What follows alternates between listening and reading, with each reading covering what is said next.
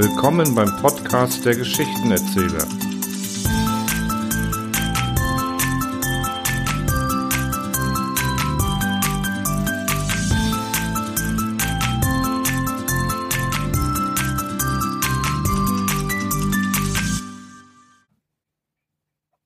Altgriechische Tiermärchen, Fabeln und Schwänke.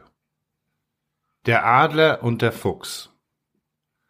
Adler und Fuchs machten Freundschaft und beschlossen auch, nahe beieinander zu wohnen. Denn das, glaubten sie, würde die Freundschaft nur stärken. Der Adler baute nun sein Nest in den Wipfeln eines hohen Baumes, und der Fuchs schuf seinen Jungen ein Lager unter einem nahegelegenen Busche. Als aber der Fuchs einst jagen gegangen war, fehlte es dem Adler an Nahrung für seinen Jungen. Da schoss er dann herab in den Busch, raubte die kleinen Füchslein und er und seine Jungen verzehrten sie. Der Fuchs kam heim und sah, was vorgefallen war. Mehr noch als der Tod seiner Jungen schmerzte es ihn, dass er sich nicht rächen konnte. Denn wie sollte er, der Erdbewohner, den Vogel verfolgen? So tat er denn das, was auch den Schwachen möglich ist. Er stand von ferne und verfluchte seinen Feind. Aber nicht lange darauf sollte der Adler dafür büßen, dass er die Freundschaft verraten hatte. Landleute opferten nämlich auf dem Felde eine Ziege. Da frug der Adler herbei und raubte vom Altar ein Stück des Opfertieres, ohne zu bemerken, dass er auch ein glühendes Holzscheit mitschleppte. Als er die Beute in sein Nest geworfen hatte, sprang ein frischer Wind auf, und bald stand das Nest, das aus dürrem Reisig gebaut war, in hellen Flammen. Die jungen Adler aber, die noch nicht flügge waren, fielen herab, verbrannt zu Boden. Da eilte der Fuchs herbei und fraß sie alle auf vor den Augen des Adlers. Der Adler und der Mistkäfer. Ein Adler verfolgte einen Hasen. Da er sonst nirgendwo einen Helfer sah, wandte sich der Hase schutzflehend an einen Mistkäfer.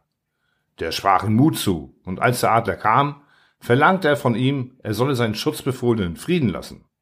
Der aber verlachte den kleinen Käfer, gab ihm mit seinen Flügeln einen Schlag und zerriss den Hasen. Der Mistkäfer aber flog ihm nach und spähte aus, wo des Adlers Nest war. Und als er es gefunden hatte, flog er hinein und wälzte des Adlers Eier wie seine Mistkugeln über den Rand des Nestes, so dass sie zur Erde fielen und zerbrachen. Der Adler war erzürnt über diese Frechheit und brütete ein zweites Mal an einem höheren Ort. Aber auch dorthin drang ihm der Mistkäfer nach und zerstörte wiederum die Brut. Nun war der Adler ratlos und flog hinaus in den Olymp zu Zeus. Auf dessen Knie legt er die dritte Brut und fleht den Gott an, sie zu beschützen. Der Mistkäfer aber ballte eine Kugel aus Mist, flog in die Höhe und ließ sie auf die Brust des Zeus niederfallen. Zeus aber sprang auf, um den Schmutz abzuschütteln und dachte dabei nicht mehr an die Eier des Adlers. So fielen diese herab und zerbrachen. Dann aber erzählte der Mistkäfer dem Zeus den Grund der Fehde und wie der Adler nicht nur ihn beleidigt, sondern auch gegen den Zeus, den Beschützer des Gastrechtes, gefrevelt habe. Wie nun der Adler kam, sagte ihm der Gott, der Mistkäfer habe recht gehandelt, denn es sei schwer von ihm gekränkt worden. Da Zeus aber auch nicht wollte, dass das Geschlecht der Adler aussterbe, riet er den Mistkäfer dazu, sich mit dem Adler auszusöhnen. Da aber jener nicht darauf einging, verlegte er die Brutzeit des Adlers. Und daher kommt es, dass, wenn die Adler brüten, keine Mistkäfer schwärmen.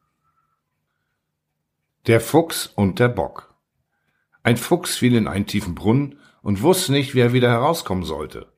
Da kam ein durstiger Ziegenbock, auch zum Brunnen, sah den Fuchs und fragte ihn, ob das Wasser gut sei.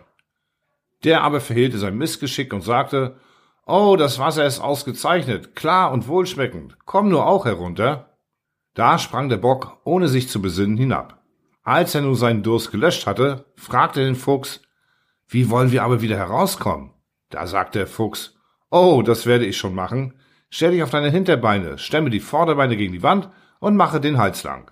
Dann werde ich über den Rücken und deine Hörner auf den Rand des Brunnens klettern und auch dir heraushelfen. Der Bock tat, wie ihm befohlen war, streckte sich aus, und der Fuchs kletterte auf seine Hörner und sprang von dort mit einem gewaltigen Satz auf den Brunnenrand. Dort blieb er, tanzte vor Freuden und verhöhnte den Bock. Der aber macht ihm Vorwürfe, dass er den Vertrag nicht eingehalten hätte da sagte der Fuchs, oh Bock, wenn du so viel Gedanken im Kopf hättest wie Haare am Bart, so wärst du nicht heruntergestiegen ohne vorher zu untersuchen, wie du wieder heraus könntest. Der Hirsch und der Weinstock Ein Hirsch entfloh den Jägern und verbarg sich in einem Weinberg. Als nun die Jäger vorbeigegangen waren, glaubte er gerettet zu sein und fing an, die Blätter des Weinstockes abzunagen. Aber einer von den Jägern hörte das Knistern der Blätter und vermutete richtig, dass dort ein Tier verborgen sei. Er wandte sich um, warf seinen Spieß dorthin und traf den Hirsch. Als dieser nun im Sterben lag, sprach er zu sich selbst, mir geschieht recht, warum habe ich mich auch an meinem Retter vergriffen? Der Fuchs und der Affe Auf einer Versammlung der Tiere tanzte der Affe. Und da er das gar so schön machte, wählten sie ihn zum König. Der Fuchs aber war neidisch auf ihn und führte ihn an eine Stelle, wo ein Stück Fleisch in einer Falle lag. Das habe ich gefunden, sagte er, aber ich habe es mir nicht selbst angeeignet, sondern dir, o König, als Ehrengabe zugedacht. So nimm es denn an dich. Täppisch griff der Affe zu und saß in der Falle gefangen. Da wehklagte er und nannte den Fuchs einen hinterlistigen Verräter. Der aber sagte, du willst über die Tiere herrschen, o Affe, und bist so töricht? Die Schildkröte und der Adler die Schildkröte sah einen Adler fliegen und bat ihn, auch sie diese Kunst zu lehren. Der Adler redete ihr vergeblich zu, das sei gegen ihre Natur. Sie setzte ihm aber immer heftiger zu, bis er sie endlich in seine Fänge nahm, hoch in Luft hinauftrug und dann fallen ließ. Sie aber schlug auf einen Felsen auf und ward zerschmettert. Des Löwens Anteil Löwe, Esel und Fuchs schlossen einen Bund und gingen zusammen auf die Jagd. Als sie nun reichlich Beute gemacht hatten, befahl der Löwe dem Esel, diese unter sie zu verteilen. Der Esel machte drei gleiche Teile und forderte den Löwen auf, sich selbst einen davon zu wählen. Da aber wurde der Löwe wild, zerriss den Esel und befahl nur den Fuchs zu teilen. Der nun schob fast die ganze Beute auf einen großen Haufen zusammen und ließ für sich selbst nur ein paar kleine Stücke über. Da schmunzelte der Löwe, Ei, mein Bester, wer hat dich so richtig teilen gelehrt? Der Fuchs antwortete, das war der Esel.